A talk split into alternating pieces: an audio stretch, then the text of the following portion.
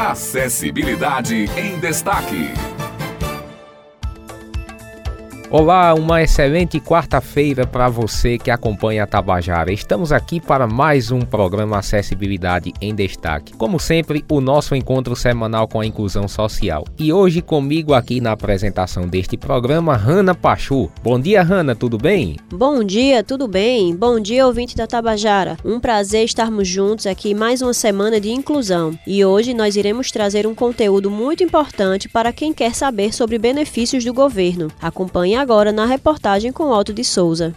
O benefício de prestação continuada, BPC, previsto na Lei Orgânica da Assistência Social é a garantia de um salário mínimo por mês ao idoso com idade igual ou superior a 65 anos, ou à pessoa com deficiência de qualquer idade. No caso da pessoa com deficiência, esta condição tem de ser capaz de lhe causar impedimentos de natureza física, mental, intelectual ou sensorial de longo prazo, que a impossibilite de participar de forma plena e efetiva da sociedade, em igualdade de condições com as demais pessoas. Antônio Amâncio é advogado. Ele fala dos requisitos necessários para receber o BPC. O benefício de prestação continuada, gente, hoje é deferido para pessoas que têm mais de 65 anos, idosas, e não têm renda superior a um quarto do salário mínimo. Isso é renda familiar. Ou seja, em uma residência com quatro pessoas, os quatro não podem ter renda superior a um quarto do salário mínimo, porque senão não será concedido este benefício. E também no caso de pessoas deficientes. As deficiências são aquelas reconhecidas pela Lei Orgânica da Assistência Social, tida como deficiência. É concedido também aos deficientes. Esse em idade inferior a 65 anos e também regulamentado através de uma renda familiar não superior a um quarto do salário mínimo. O BPC não é aposentadoria. Para ter direito a ele, não é preciso ter contribuído para o INSS. Diferente dos benefícios previdenciários, o BPC não paga 13º salário e não deixa pensão por morte. Antônio Amâncio também esclarece como e onde realizar requerimento do BPC. Você terá que primeiro se inscrever no cadastro único, se já foi inscrito, porque este benefício ele foi criado exatamente para aquelas pessoas que estão na pobreza ou extrema pobreza. Nos casos, a maioria deles já estão inscritos no cadastro único. A maioria deles hoje já recebe Bolsa Família e outros benefícios que o governo federal, estadual e municipal concede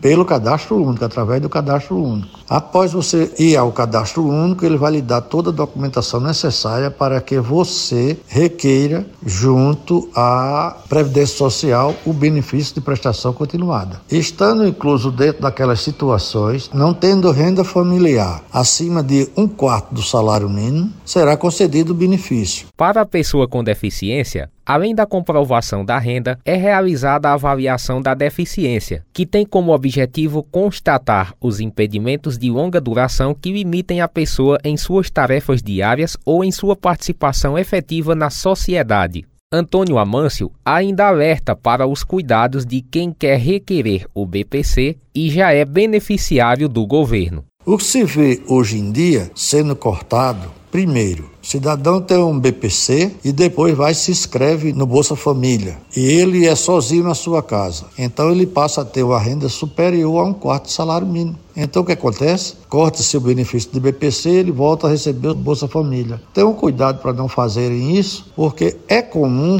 Antes de requerer o BPC, você já tem o benefício de Bolsa Família e outros benefícios assistenciais. Esses benefícios assistenciais, tudo isso é controlado pelo governo federal. Então não adianta querer ser inteligente, receber esses benefícios mais o BPC, porque ele será vedado. Os beneficiários do BPC também recebem descontos nas tarifas de energia elétrica pela tarifa social de energia. Informe-se no CRAS. O cidadão pode procurar o CRAS, Centro de Referência de Assistência Social mais próximo da sua residência, para esclarecer dúvidas sobre os critérios de acesso ao benefício e sobre a sua renda familiar, além de receber orientações sobre cadastramento e como solicitar o BPC.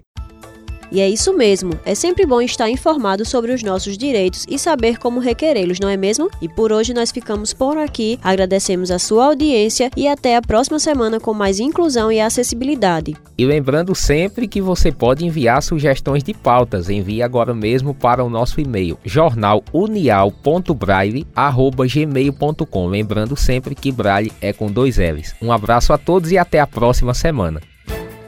Acessibilidade em Destaque.